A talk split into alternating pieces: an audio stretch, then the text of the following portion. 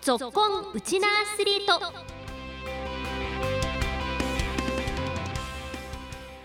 皆さんこんにちは。ラジオ沖縄アナウンサーの杉原愛です。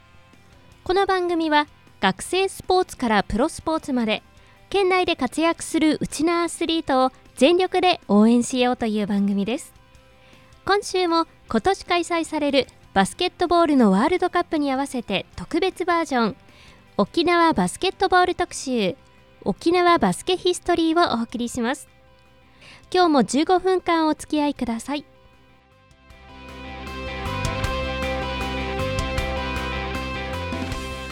沖縄バスケヒストリー第5弾。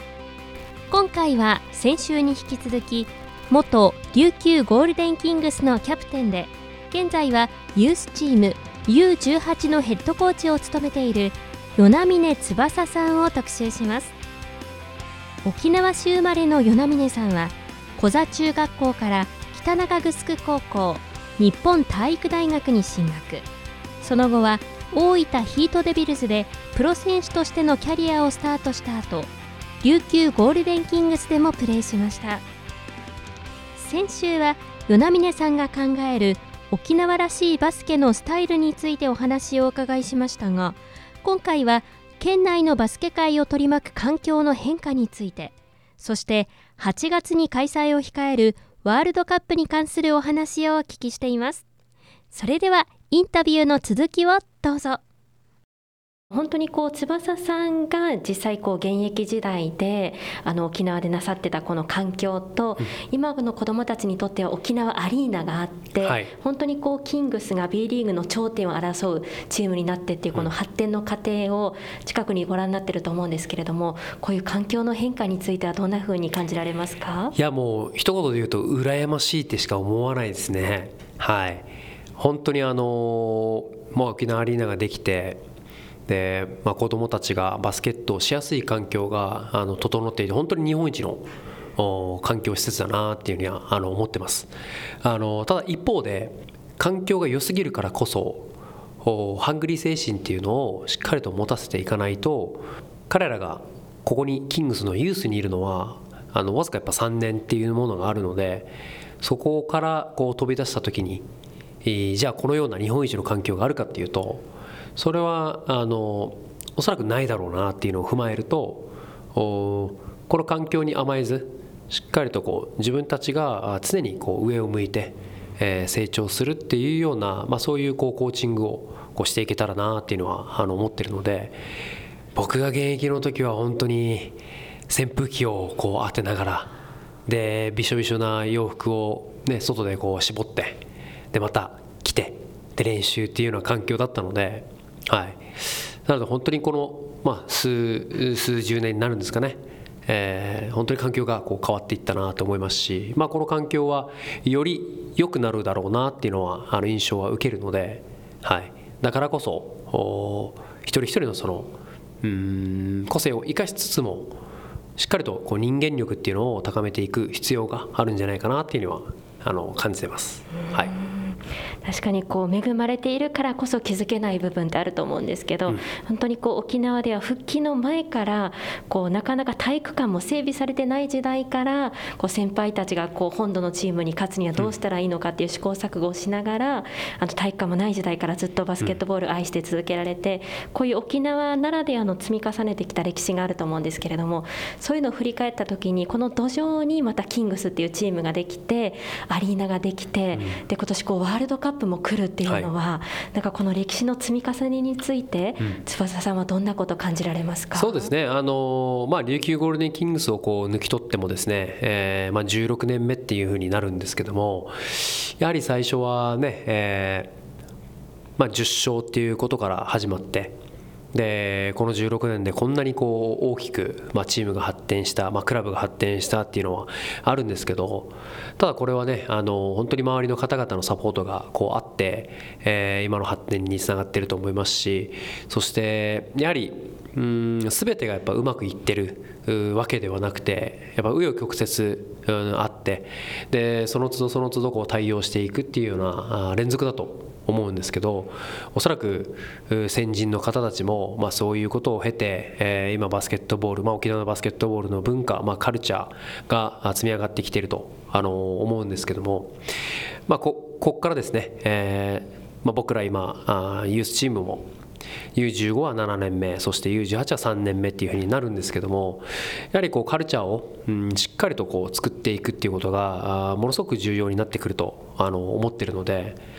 なので、えー、それをこう周りの方々のサポートも借りながらしっかり大きく発展していけたらなっていうふうには思うんですけどもそのチャンスがねやはりワールドカップっていうのがありますからやはりバスケットボールのファンそしてまだバスケットボールに触れていない子たちはたくさんあのいると思うので、まあ、そういう子どもたちがバスケットボールにより魅力を感じて関心を持って、えー、バスケットボールにね、えーまあ、はい、バスケットボールをやってくれるとよりもっと大きなその歴史っていうのがあ積み重ねられると思うので、はい。まあ、そういうきっかけはワールドカップで、えー、さらに加速していくんじゃないかなというふうには思ってるので、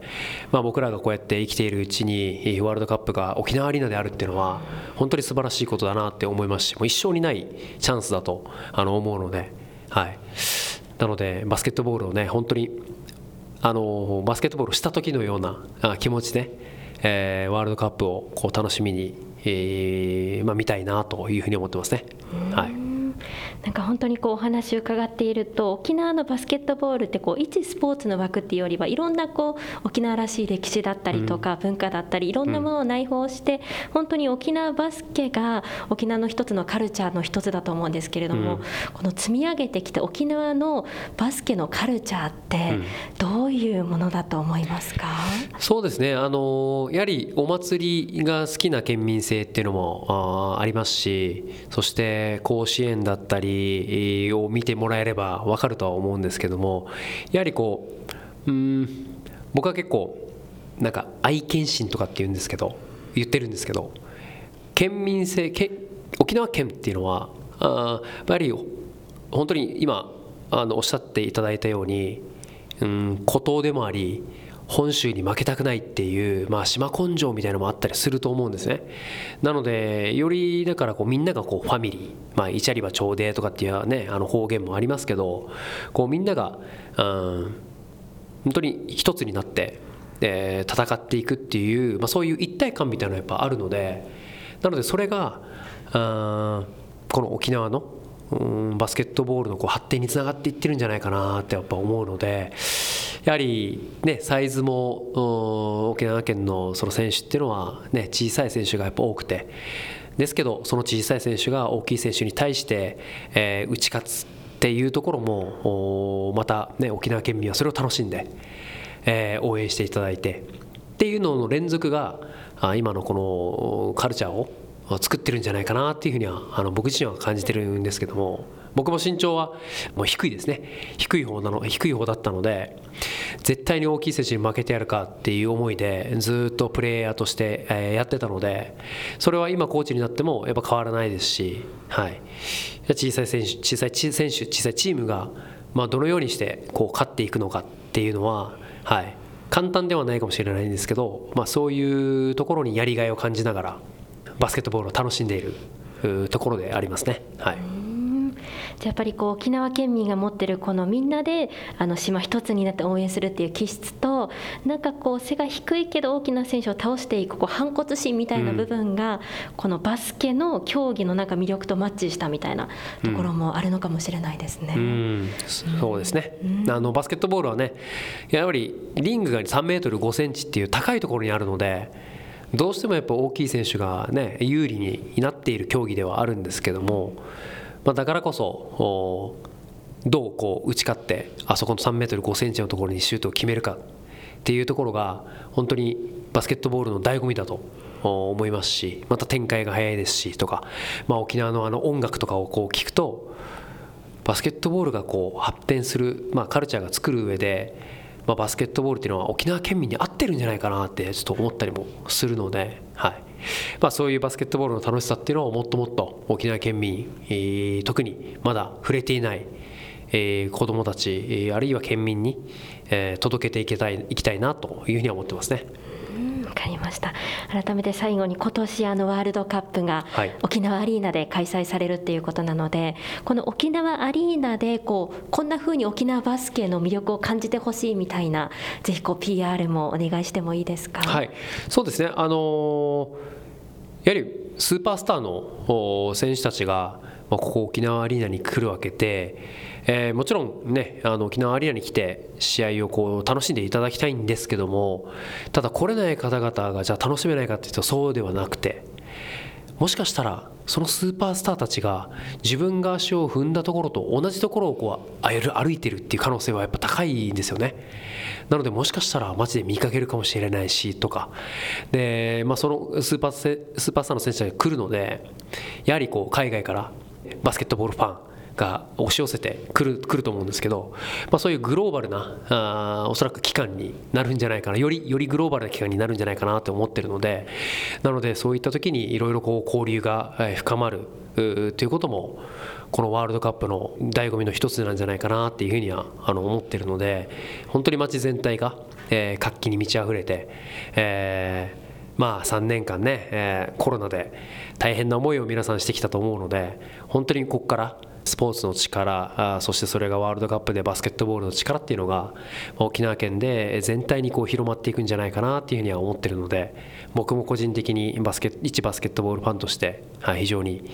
楽しみにはい、してます。はい。いや本当に県外だけじゃなくて、えっと国外からもバスケットボール愛する方々が集うので、うん、本当に沖縄アリーナがこの世界にバスケ文化を発信するそんな聖地になったらいいですね。そうですね。はい、そこに期待してます。お話は琉球ゴールデンキングスのユースチーム U18 のヘッドコーチを務めている与那峰翼さんでした。では今日も最後に琉球ゴールデンキングスの話題もお伝えします。琉球ゴールデンキングスは今月13日チャンピオンシップの準々決勝で名古屋ダイヤモンドドルフィンズを下しセミファイナル進出を決めました。試合後の岸本隆一選手です。試合全体通してまあ安定してディフェンスができたっていうところがまあ良かったかなと思いますしこう試合に出る選手全員がやっぱりこう試合の中でアジャストしてまあ、ディフェンスから入っていって、まあ、決めるべきシュートをしっかり決めてっていうところで本当に、まあ、チーム全員で、まあ、仕事ができた、はい、あのゲームになったかなと思います。やることは変わらずあのディフェンスからしっかりやっていくっていうことと、来週戦えたらいいなと思います。あとはやっぱりまあ一番の武器はやっぱりホームコートアドバンテージだと思うので、まあ、その力を本当なんかこう試合を通してバスケットボール以上の何かこう力を生み出せるようにあの戦っていけたらいいかなと思ってます。はい。キングスは今日この後午後3時5分から沖縄アリーナでチャンピオンシップセミファイナルを横浜ビーコルセアーズと戦います。今日も熱いエールでキングスを後押ししましょう。ご案内は杉原愛でした。